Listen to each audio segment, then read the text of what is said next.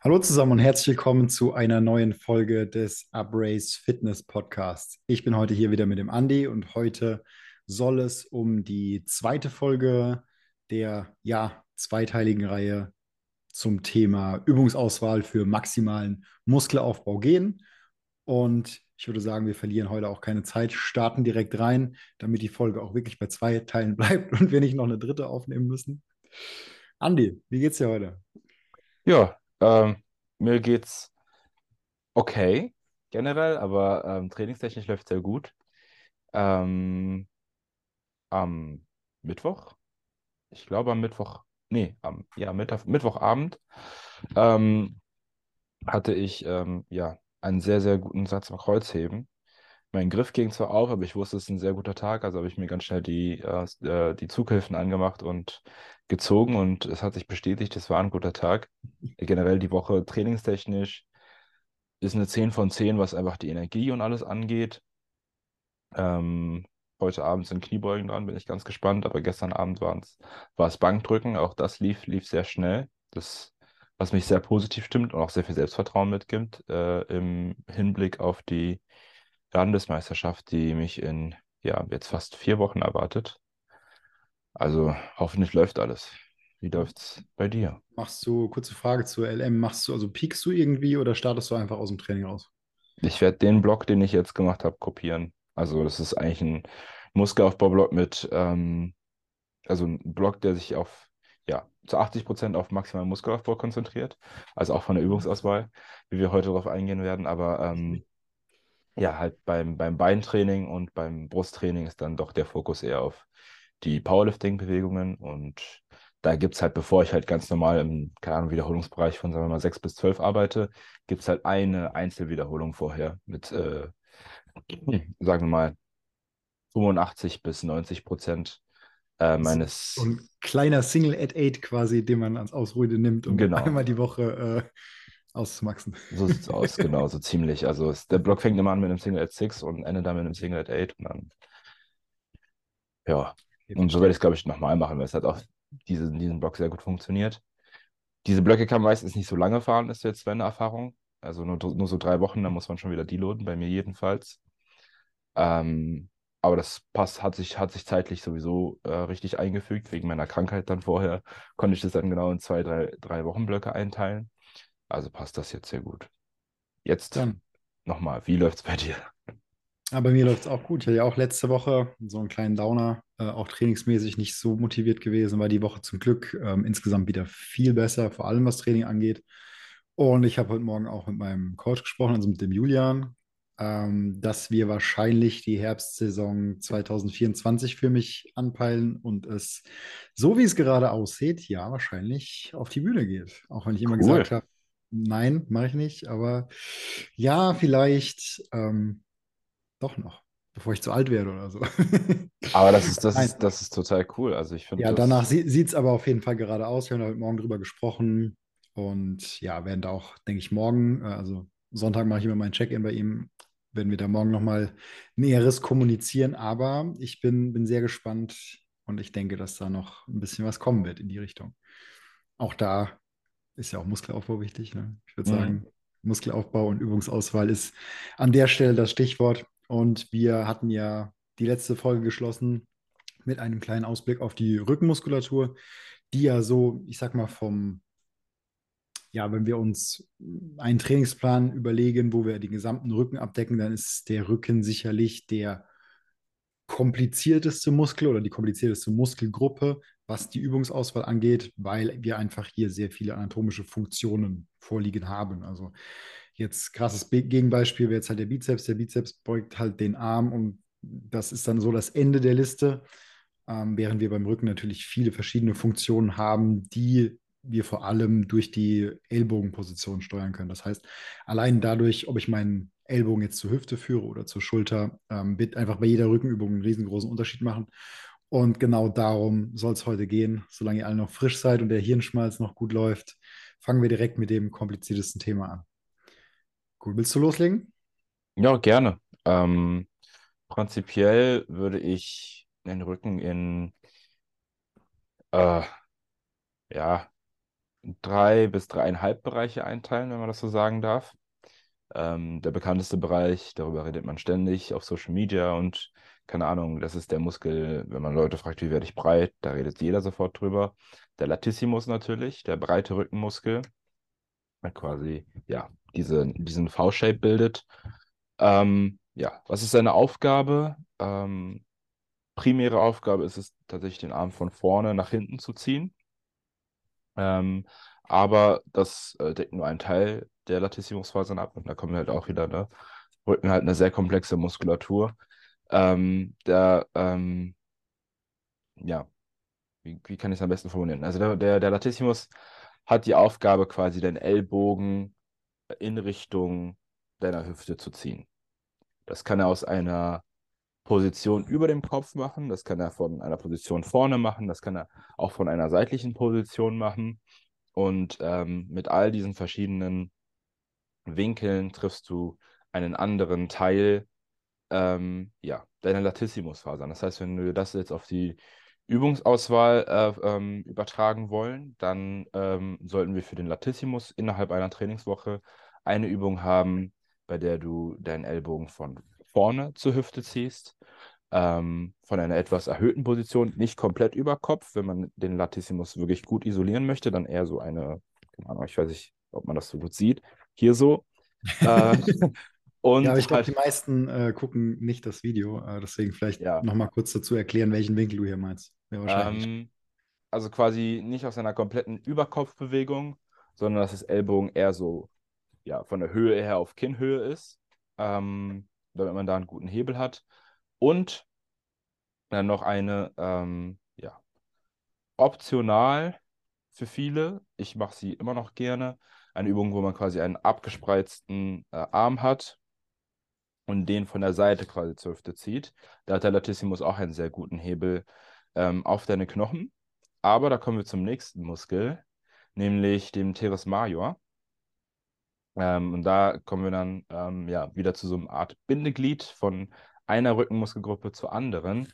Und zwar ähm, ja, gibt es viele, die den Teres major schon zu mittlerem, schrägstrich oberem Rücken zählen. Ähm, das ist ein etwas kleinerer Muskel, der aber vor allem dafür halt äh, verantwortlich ist, eben deine Schultern von außen quasi, ähm, nicht deine Schultern, deine Ellbogen von außen nach innen unten zu ziehen. Ähm, das heißt, mit diesem klassischen breiten Latzug, den man aus dem Gym kennt, äh, den man mindestens einmal im Gym sieht, wenn man darum läuft, ähm, trifft man diesen Muskel vor allem sehr gut. Das heißt, da ist es ein sehr gutes Zusammenspiel von Latissimus und ähm, dem Teres Major. Deswegen werden sie auch, auch, heutzutage auch von vielen nicht mehr Latzug genannt, sondern Teres, Teres Pulldowns. Ja, also ähm, in meinen Plänen, meine Athleten kennen das, steht auf jeden Fall Teres Major Pulldown, auch wenn das vielleicht, ja, ein bisschen zu kleinlich ist, aber ich arbeite halt auch relativ analytisch und mhm. dann ist das für mich auch, wenn ich es selbst plane und vor mir habe, leichter auseinanderzuhalten. Ja, ähm, weil man eben ähm, ja auch verschiedenen Fokus setzen kann. Also das, das Ding, wie, wieso ich anfangs meine Probleme mit dem Begriff hatte, war, dass ähm, viele dachten, also viele, bei vielen kam dann an, okay, ich trainiere jetzt nur den Teres Major, ich trainiere, trainiere nicht den Lat gut mit dieser Übung. Und wenn du, keine Ahnung, dann eine Lat-fokussierte Übung denen verschrieben hast, dann kam, ja, okay, aber jetzt trainiere ich ja meinen mittleren Rücken gar nicht.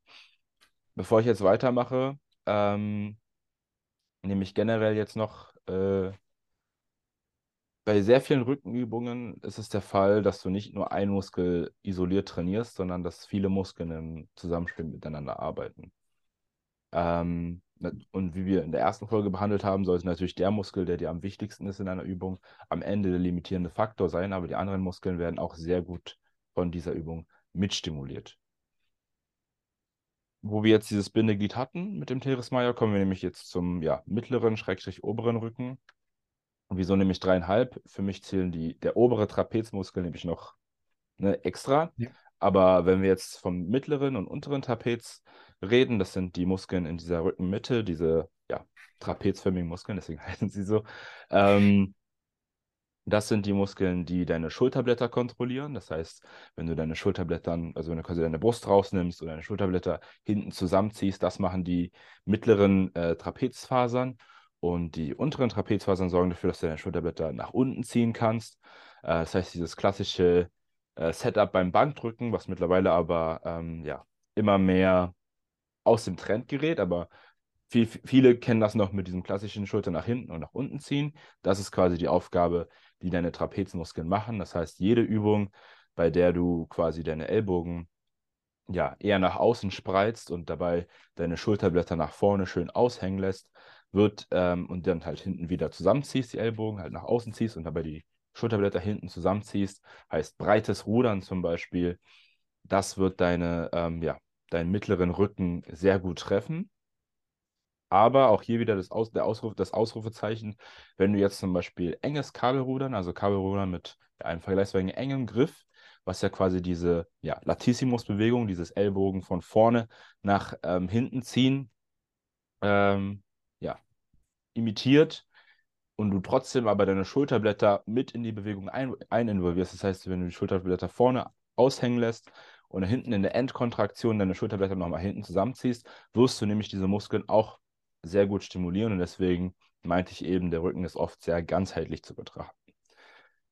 Dann würde ich sagen, kommen wir zum, ja, zur, nee, hintere Schulter kann man auch, ziehen wir mal zu Schultern lieber. Ähm, ja, kommen, kommen wir zum unteren Rücken. Äh, also quasi der, der Rückenstrecker, der geht nicht nur, ist nicht nur der untere Rücken, der Rückenstrecker geht hin bis zur Halswirbelsäule. Denn wenn ich jetzt meinen Kopf so nach oben ähm, strecke, dann ist das auch der Rückenstrecker. Es sind sehr viele kleine Rückenstreckermuskeln, die quasi als ein Rückenstrecker zählen. Wieso man ihn trotzdem den unteren Rücken nennt, ist halt einfach, ähm, weil er zuerst zum einen bei ja, Übungen wie Kreuzheben oder Kniebeuge halt den größten Hebel hat und deswegen am meisten arbeiten muss und man deswegen den unteren Rücken in Anführungsstrichen spürt. Äh, der muss halt sehr viel Last tragen und zum anderen, weil halt der im unteren, der Rückenstrecker im unteren Bereich halt am sichtbarsten ist. Ähm, in allen anderen, also. Bei entsprechendem Körperfettanteil. Natürlich, natürlich. Das, das immer als Disclaimer. Ähm, aber wenn ich jetzt ähm, quasi mir den Rücken bei einer ziemlich definierten Person anschaue, dann wird halt im, ab, im mittleren, schrägstrich oberen Bereich werden halt die Rückenstrecker von den anderen Muskeln, die ich gerade angesprochen habe, eben äh, überdeckt. Aber im unteren Bereich, da gibt es halt keine Muskeln, die irgendwie deinen Ellbogen irgendwo hinziehen, sondern da ist dann halt nur der Rückenstrecker. Und deswegen redet man oft vom unteren Rücken als Rückenstrecker. Der sorgt halt dafür, dass du ja, deine Wirbelsäule streckst. Ähm, oder sorgt halt dafür, dass du verhinderst, dass sich deine Wirbelsäule nach vorne hin krümmt. Und dann haben wir den äh, oberen Teil der Trape Trapezmuskeln, die dafür sorgen, dass äh, deine Schulterblätter ja, nach oben äh, gezogen werden. Wieso ich persönlich den getrennt sehe von dem mittleren und unteren Trapez, ist zum einen, weil oft bei vielen Rückenübungen der Fehler passiert, dass dieser Muskel verwendet wird, was so ein bisschen den Hebel für die andere Muskulatur, die wir eigentlich mit diesen Übungen treffen wollen, verschlechtert. Also dann das, dieses klassische, bei vielen Anfängern sieht man das, wenn sie rudern oder so, dass sie dann halt die, die Schultern hinten nach oben ziehen. Ähm, ich persönlich würde sagen, je nach Genetik brauchst du tatsächlich die äh, die obere Trapezmuskulatur nicht zu trainieren, wenn du zum Beispiel schweres Kreuzheben machst, weil sie eben auch sehr stabilisierend halt für deine Schulterblätter wirkt, wenn du diese Übung machst oder sehr, schwere, äh, sehr schweres rumänisches Kreuzheben oder ähm, Kreuzheben mit gestreckten Beinen. Aber wenn du sie isoliert treffen willst, dann musst du halt eine Übung machen, bei der du bewusst isoliert die Schulterblätter nach oben ziehst. Das heißt, eine klassische Shrug-Bewegung, hast du halt zwei Kurzhanteln oder eine Langhantel äh, in deinen Händen, lässt deine Arme gestreckt, stehst oder sitzt und dann ziehst du halt einfach nur, versuchst deine Schulterblätter, äh, deine Schultern zu deinen Ohren zu ziehen. Und ähm, ja, so trainierst du diesen Muskel. Ich würde sagen, jetzt haben wir ja zwölf Minuten lang den ganzen Rücken abgedeckt. Hast du noch Additionen?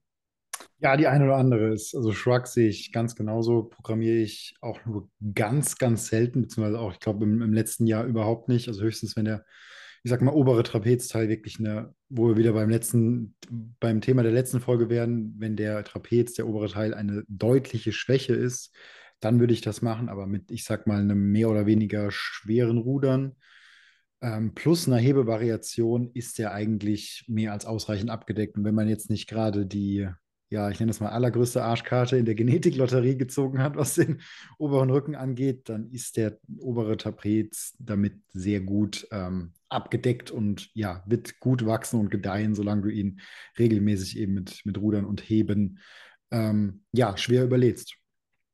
Ich hätte noch die ein oder andere kleine Addition oder eher, um das Ganze mal so zusammenzufassen, was die, die Rückensache angeht, ähm, dass man sich bei vielem einfach darauf konzentrieren sollte, könnte, muss, also auch ohne, dass man jetzt zu tiefes anatomisches Wissen hat, was den Rücken angeht, da einfach darauf konzentrieren, was die Ellbogen machen. Also zum Beispiel bei dem Teres Mayo Pulldown sollte ich einfach darauf achten, dass wenn ich wenn ich von oben nach unten ziehe, also diese klassische Position, dass ich dann die Ellbogen ja seitlich am Körper, beziehungsweise vielleicht sogar leicht davor habe, weil wenn ich mich beim Latzug dann, ich sag mal, ein Stückchen weiter nach hinten lehne und dann ja die Ellbogen nach hinten führe, also wirklich hin, deutlich hinter den Körper, dass es dann halt doch eher wieder der, der obere Rücken ist, auch wenn, wie du richtig gesagt hast, ne, alles immer so ein bisschen so ein Zusammenspiel ist. Aber wenn ich beispielsweise den Teres Mayo richtig treffen will beim, beim Latziehen, dann muss ich darauf achten, dass die Ellbogen vor bzw. seitlich des Körpers sind. Genauso wie wenn ich ja Rudern für den oberen Rücken mache und die, ich sag mal, die Ellbogen Richtung Schulter abspreize, dann sollte ich auch darauf achten, dass ich die Schulterblätter entsprechend hinten weit zusammenführe und nicht nur den oberen oder den vorderen Teil der Bewegung mitnehme. Ja, wo dann eigentlich eher der Latissimus arbeitet, aber der nicht gut arbeiten kann, weil meine Ellbogen in einer völlig falschen Position dafür sind. Also vieles kommt eigentlich darauf zurück, dass man ja, darauf achten sollte, wo sind gerade meine Ellbogen und wo ziehen die hin, weil die einfach die Zugrichtung einfach vorgeben, wo wir auch wieder bei Zugrichtung, Faserverlauf und so weiter wären. Das heißt, wenn ich ungefähr weiß, was meine Ellbogen machen, dann kann ich mein Rückentraining sehr gut gestalten, auch ohne dass ich jetzt unbedingt weiß, okay, der Muskel zieht genau in diese Richtung und so weiter. Also wenn ich jetzt nicht den allergrößten anatomischen Deep Dive machen möchte, dann einfach darauf konzentrieren, wo sollen die Ellbogen zu welcher Zeit sein. Und dann kann ich schon relativ schnell ziemlich viel richtig machen. Das hätte ich jetzt an der Stelle noch dazu gesagt. Und was ja. ein weiteres wichtiges Thema ist, ich, dazu wollten wir ja ohnehin noch kommen, gerade beim Rückentraining ist ja der Teil der Hypertrophie, der einfach durch einen Stretch unter Last erzeugt wird. Das heißt, wenn ich eine ja, die gedehnte Position eines Muskels überlade, dann ist das ein sehr guter Hypertrophietreiber. Das sieht man am häufigsten eigentlich beim, ja, beim Brustmuskeltraining, wenn die Leute Fliegende machen, wenn die Leute Butterfly machen, dann auch manchmal hinten in dieser Dehnung des Brustmuskels dann das Gewicht irgendwie noch ein, zwei Sekunden halten. Was aber ein bisschen schade ist, dass dieses Prinzip viele Leute dann bei anderen Muskelgruppen einfach vernachlässigen. Also ich sage häufig, jeder macht Fliegen, wirklich jeder, jeder, der ins Studio geht, macht eine fliegende und damit eine dehnende Variation für die Brust, aber so gut wie niemand nutzt es dann beispielsweise beim Rückentraining. Ist auch gerade so ein bisschen am Umschwanken, wenn man auch so ja, Social Media verfolgt, was da den Content angeht, dass da ziemlich viele Leute, ich ja auch selbst, ähm, Content dazu bringen, dass wir auch beim Rückentraining vor allem beim Rudern sehr gut mit diesem Prinzip ja, des Stretches unter Last arbeiten können. Beispielsweise, wenn ich eine Rudermaschine nehme, die im besten Fall noch äh, ein Brustpolster hat, das quasi als Gegenpunkt gegen meinen Oberkörper wirken kann. Ich mich dann wirklich komplett von dem Gewicht nach vorne ziehen lasse, meine Schulterblätter nach vorne kommen lasse, meine Arme auch einfach wirklich so lang mache, wie ich kann. Und dann in dieser ja, gestretchten Position des Rückens dann wirklich eine Sekunde Pause mache, mich darauf konzentriere, dass, also es muss sich so anfühlen, als würde der, der Trapez vom Schulterblatt quasi abreißen wollen. So, wenn ich es schaffe, in dieser Position wirklich eine Sekunde ungefähr äh, zu pausieren, dann nutze ich diesen, ja, dieses Hypertrophie-Konzept des Stretches unter Last extrem gut aus. Und ich werde damit meinen kompletten, also die komplette Rückseite eigentlich transformieren können, weil in dem Moment natürlich auch, ne, der Trapez wird maximal, ähm, ja, steht unter einem maximalen Stretch. Der Latissimus muss bis, logischerweise ein bisschen übernehmen, weil eben der Rücken in dem Fall auch zusammenhängt. Ähm, und ich werde damit meine komplette Rückseite im Oberkörper einfach transformieren, wenn ich anfange, vor allem wenn ich das noch nie gemacht habe und wenn ich dann anfange, diese Stretches zu benutzen, habe ich auch bei vielen ähm, Klienten von mir erlebt, dass dann der Rücken einfach optisch einen enormen Sprung macht, wenn man ja, sich diese Prinzipien einfach zunutze macht. Meine favorisierte Übung dafür ist einfach die T-Bar Row. weil man sehr gut in diesen Stretch reinkommt. Das Gewicht, also wir haben ja natürlich auch bei jeder Übung immer eine Lastkurve oder bei jeder Maschine, aber ich glaube, das wird wahrscheinlich auch nochmal eine eigene Folge. Äh, bei der T-Bar ist es allerdings so, dass dieser tiefste Punkt, wenn ich in diesem Stretch bin, auch gleichzeitig der schwerste Punkt ist, weil der Lastarm eben genau ja in dieser ähm, waagrechten Position ist und dann entsprechend ja die Last, das Gewicht auf der Stange am höchsten ist und gleichzeitig auch, dass die Position ist, die ich einnehme, wenn ich meinen Rücken ja eben stretche und da vom Gewicht, ich sag mal, sehr vereinfacht aufdehnen lasse. Genau. Und wenn ich dann anfange, die Bewegung wieder aktiv auszuführen, also das Gewicht ranzuziehen, die Ruderbewegung zu machen, dann wird das Gewicht in der Tiba sukzessive leichter und in der Endposition, wo dann die Rückenmuskulatur der Trapez ähm, verkürzt ist und ohnehin weniger Kraft hat, ist auch das Gewicht am leichtesten. Daher mein Way to go für die komplette Rückseite, pausiertes Tiba-Rudern. Also auch wenn ich nur noch eine Übung machen könnte, dann wäre es definitiv diese. Möchtest du zum Thema Stretch noch etwas ergänzen oder vielleicht Genau. eine andere Übung, die du der Tiba vorziehen würdest? Nee, tatsächlich nicht, weil, weil du meintest, äh, das Thema Lastkurve ist eine andere Folge. Ich würde es tatsächlich sogar in diese Folge mit reinnehmen. Okay, können wir Und auch machen. zwar haben wir nämlich das Thema, Gib, gib doch noch Teil gesagt, 3. ja, safe, auf jeden Fall. Da kommen wir, da kommen wir, ist mir schon mitten in der Folge aufgefallen, da kommen wir wieder nicht drum rum. Ja.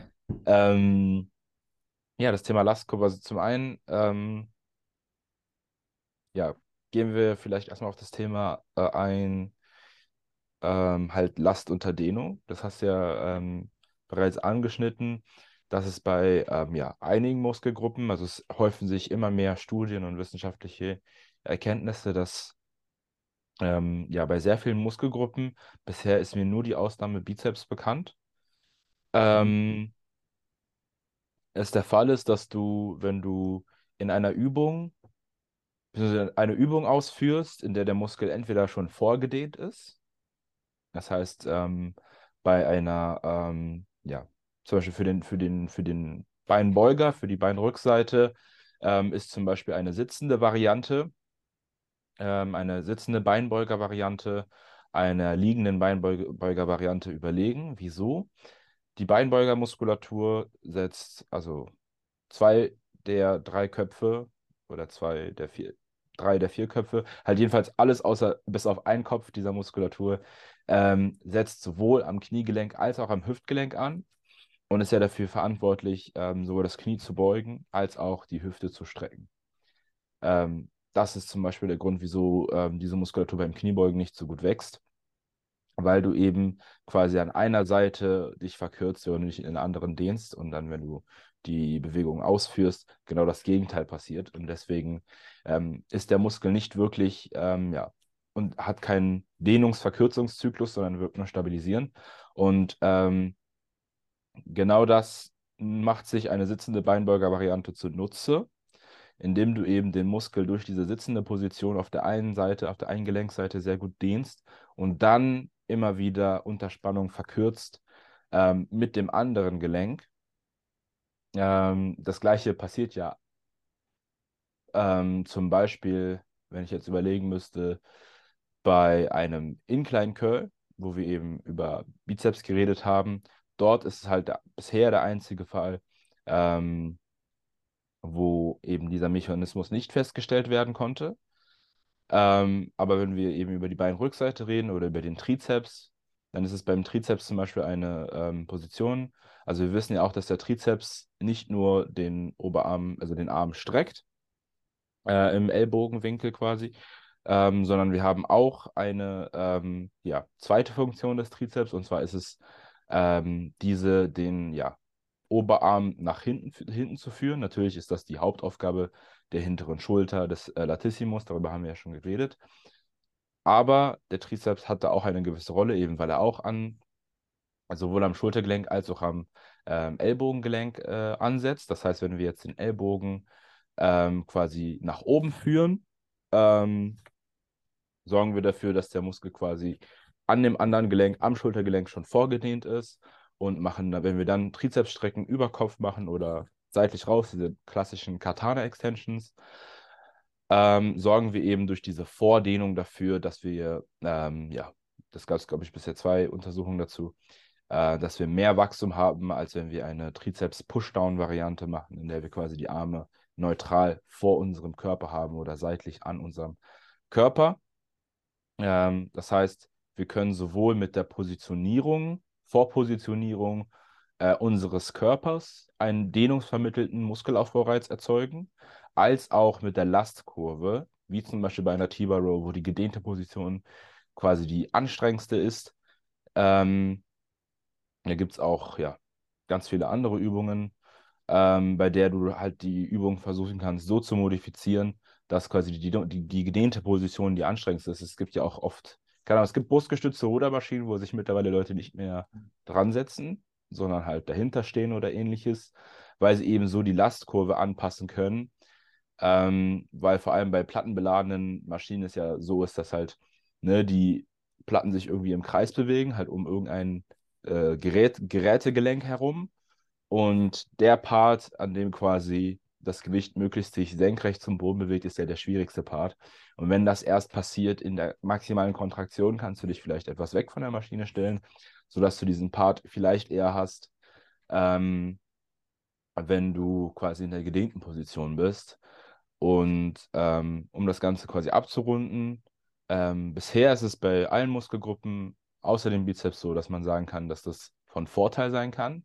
Aber erst jetzt ähm, gibt es quasi wieder ähm, ja, die Gegenstimmen, die halt beim Bizeps darauf hinweisen, dass es nicht der Fall ist. Und deswegen würde ich vielleicht auf ein Grundsatzthema eingehen wollen.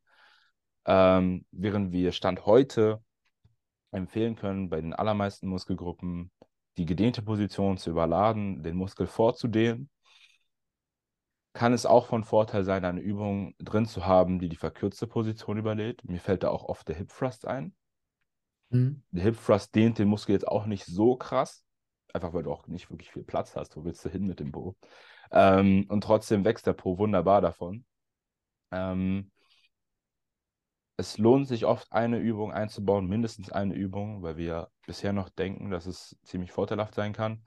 Ähm, es lohnt sich, eine Übung einzubauen, die, ähm, oh Gott, jetzt habe ich den Faden verloren. Nochmal, es lohnt sich, eine Übung einzubauen. Ich kann auch die, einspringen. ja, ja, bitte, bitte, tut mir leid, ich habe gerade ein bisschen ja, also das verloren. Bietet sich auf jeden Fall an, ja, eine Pos oder eine Übung einzubauen, in der man eben die verkürzte Position der Muskulatur ähm, überlädt. Beispielsweise, also wir bleiben einfach beim Beispiel des Rückens, den wir ja jetzt schon anatomisch so ein bisschen kennengelernt haben.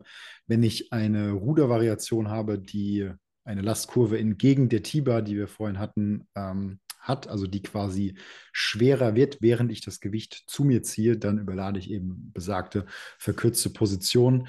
Ist manchmal ein bisschen tricky, da die Muskulatur in der verkürzten Position auch am schwächsten ist. Aber auch da gibt es dann, ich sage mal, Mittel und Wege, wie man einzelne Übungen modifizieren kann, indem man beispielsweise etwas mit Momentum arbeitet, um leichter oder schneller in diese verkürzte Position zu kommen. Ähm, aber da gibt es auch kein Patentrezept. Das ist dann natürlich von Übung zu Übung und natürlich auch je nach anatomischen Voraussetzungen der Einzelperson abhängig. Also ich habe zum Beispiel in meinem Programming noch eine Übung ähm, drin an der Cybex-Rudermaschine, die sehr, sehr geil ist, ähm, dass ich quasi hinten, also nachdem ich eine Wiederholung gemacht habe, mache ich nochmal eine halbe Wiederholung hinterher, um mir diesen völligen Lockout äh, quasi zu sparen, wo die Maschine auch tendenziell etwas leichter wird und dann relativ dauerhaft äh, in dieser verkürzten Position bleibe, indem ich so eineinhalb Wiederholungen jedes Mal mache und das dann als eine Wiederholung werte. Und das ist halt zu größtenteils entfällt diese Last dann auf die verkürzte Position, auf die ja, kontrahierten Muskeln und überlädt einfach mechanisch diese Position und beschert mir hoffentlich noch weitere Gains auf meiner Rückseite. Ansonsten hätte ich zum Thema Trizeps, ähm, was die anatomischen Aufgaben angeht, noch eine Ergänzung. Ähm, das ist ja auch häufig der Grund, warum Leute, wenn sie Katana-Extensions zum Beispiel machen, die eigentlich für den Trizeps sind, so ein bisschen ihren Lat dann wiederum spüren und das dann irgendwie erstmal komisch finden. Aber wenn wir uns angucken, wo eben der Trizeps am Schulterblatt quasi entspringt, ähm, dann ist es absolut klar, dass wir in der gedehnten Überkopfposition auch den Latissimus spüren.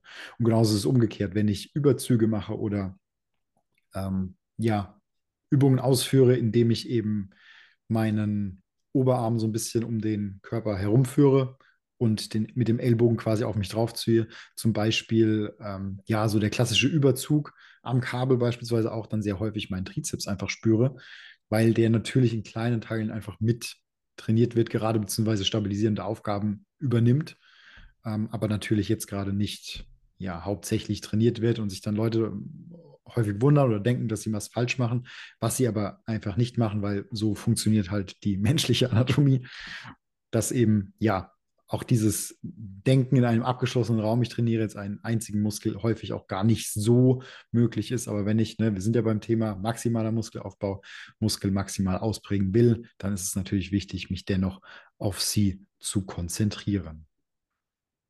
Das so als meine Ergänzung zu dem Thema noch. Yes, genau, danke, dass du eingesprungen bist, genau. Ja, gerne, gerne. Ähm, halt, genau, einmal gedehnte, einmal verkürzte Position überladen. Das lag mir die ganze Zeit auf der Zunge, aber es kam nicht raus. ähm, genau, und ähm, passend zu dem Thema auch, wie gesagt, es kam jetzt erst, die Forschung war länger da, aber wir haben sie ignoriert, weil es so viele Muskelgruppen gab, die kamen und alle gesehen haben, oh, gedehnte äh, Position ist so toll. Und dann hat man ist so ein bisschen in den Hintergrund geraten, dass es auch von Vorteil sein kann, die verkürzte Position zu überladen. Bei sehr vielen Trends, auch sehr vielen Übungstrends, die man vielleicht im Internet sieht oder ähm, neuen Prinzipien bei der Übungsauswahl, ähm, würde ich vielleicht grundsätzlich empfehlen, ich weiß nicht, wie du dazu denkst, ähm, das einzubauen ins Training, wenn es sinnvoll klingt, wenn es logisch klingt, was da erklärt wird, aber nicht alle anderen ähm, Trainingsprinzipien, die man bis dahin gelernt hat, vielleicht über Bord zu werfen. Das ist vielleicht auch so ein Grundsatzthema. Auch bei mir mache ich das oft. Sachen, die für mich früher logisch klangen und jetzt kommt neu, ein neues Licht dazu. Dann baue ich dieses neue Licht damit ein, aber ich werfe das alte noch nicht komplett weg. Mhm. Sondern schaue mir an, okay, funktioniert das Neue, was ich reingebaut habe, besser? Okay, dann shifte ich immer mehr meinen Fokus in diese Richtung. Ist es ein globales Ding? Ist es für jede Muskelgruppe so? Oder ist es nur für einige Muskelgruppen so?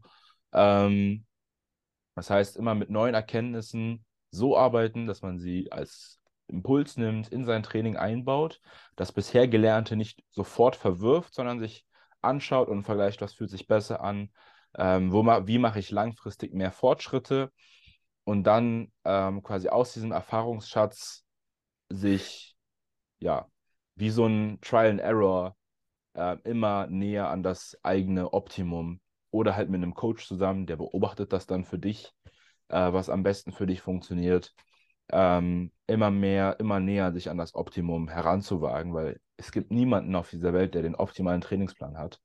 Wir alle versuchen einfach nur von ja, Monat zu Monat, von Woche zu Woche uns immer mehr diesen ja, optimalen Trainingsplan anzunähern und 100% schafft das niemand. Man kann nur versuchen, so nah wie möglich an diese 100% heranzukommen.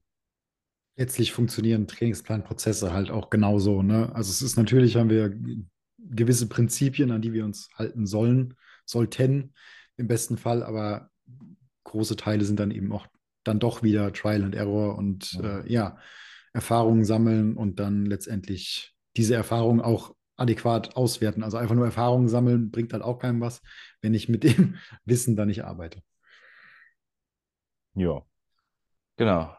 Dann ähm, würde ich sagen, haben wir eigentlich auch für diese Folge ähm, so ziemlich alles abgedeckt. Also wir haben mhm. heute über die anatomischen Funktionen des Rückens geredet und ähm, sind nochmal auf das Thema Lastkurve und Vordehnung und verkürzte Positionen äh, eingegangen. Also nochmal mitnehmen. Es kann sich sehr gut lohnen, einen Muskel vorzudehnen, äh, vor allem bei Isolationsübungen, also den, das, das, das Gegengelenk eines Muskels, ähm, den man, äh, welchen man isoliert trainieren möchte, in eine derartige Position zu bringen, dass man ihn größtmöglich vorher dehnt, bevor man ihn dann verkürzt, außer beim Bizeps. Und ähm, es kann von Vorteil sein, zum einen eine Übung zu suchen, die den Muskel in der gedehnten Position überlädt. Das heißt, bei dem die Bewegung ähm, am schwierigsten ist, wenn der Muskel in der Dehnung ist. Und ähm, auch eine Übung aus, äh, einzubauen, bei der es am schwierigsten ist, wenn der Muskel in der verkürzten Position ist. Da vielleicht noch als kleinen Tipp am Ende. Ähm, die Übung, die die verkürzte Position überlädt, würde ich vor der Übung machen, also in, innerhalb eines Trainingstages vor einer Übung machen, die die gedehnte Position überlädt, weil ähm, eine Übung, die die gedehnte Position überlädt, einen Muskel tendenziell eher ermüdet und für mehr Muskelschäden sorgt, als eine Übung, die die verkürzte Position überlädt. Das heißt, das hat natürlich einen Einfluss dann auf deine, ja, auf deine restliche, auf deine restliche Trainingsleistung, was diese Muskelgruppe betrifft. Ähm, das heißt, da vielleicht mal schauen, dass man ja die verkürzten Übungen vorher macht und danach die gedehnten Übungen. Und ja, wahrscheinlich gibt es noch einen dritten Teil zum Thema Muskelaufbau. Ähm, Bin ich wir auch noch Optimist. vielleicht über, ähm, ja, denke ich auch, äh, wo wir vielleicht noch über kleinere Themen reden, aber so den, den, die Grundsätze haben wir, glaube ich, mit den ersten beiden Folgen zu diesem Thema äh, ja, bereits sehr gut abgedeckt. Jetzt kommen wir vielleicht in noch kleinere, nerdigere Themen, die vielleicht ganz interessant sind. Und ähm, dann reden wir noch über das Thema Übungsauswahl im Powerlifting. Und ähm, ja, ich würde sagen, das war es von meiner Seite. Ähm, ich würde dir jetzt das Feld überlassen, um diese Folge wunderschön abzumoderieren und nicht so wie in der letzten Natürlich, Folge, vielen wo Dank. wir das Zoom-Meeting vergessen haben, dass die Zeit abgelaufen ist. Ja, perfekt. Passiert halt jedes Mal. Ähm, ja, also ich würde mich deiner Zusammenfassung auch voll anschließen, vor allem was die verkürzte Position angeht, weil es nun mal auch die, ja, das schwächste Glied in der Kette ist. Und wenn ich es halt da vorher noch einmal drüber knüppel, dann wird es halt nur noch schwächer, wenn ich dann eine Übung mit gedehnter Position, ja, danach noch versuche, adäquat, progressiv äh, zu trainieren. Genau, und für die nächste Folge würde mir spontan noch einfallen, vielleicht die Manipulation von Lastkurven. Das könnte man sicherlich noch mit reinnehmen, weil man da auch mit ein, zwei kleinen Hacks, nenne ich es mal, doch einiges erreichen kann, was die ja, Belastung einzelner Muskeln angeht. Das wäre auf jeden Fall noch ein Thema, das fände ich cool. Ich glaube, das machen wir. Und damit würde ich sagen, lassen wir es gut sein. Wir wünschen euch noch einen wunderschönen Tag, Abend, Nacht, Morgen, wann auch immer ihr diese Folge hört. Wichtig ist auch nur, dass ihr der Folge oder dem Podcast, falls ihr es noch nicht getan habt, eine 5-Sterne-Bewertung da lasst und den Podcast in eurer Story teilt. Und damit, ja, bis bald, macht's gut, wir hören uns hoffentlich. Ciao, ciao. Zeitlich geschafft. Passt. Ja, das ist so Ich schlimm, lasse ey, es da einfach mal. auslaufen. Ich lasse es einfach Ja, auslaufen. okay. Was wolltest du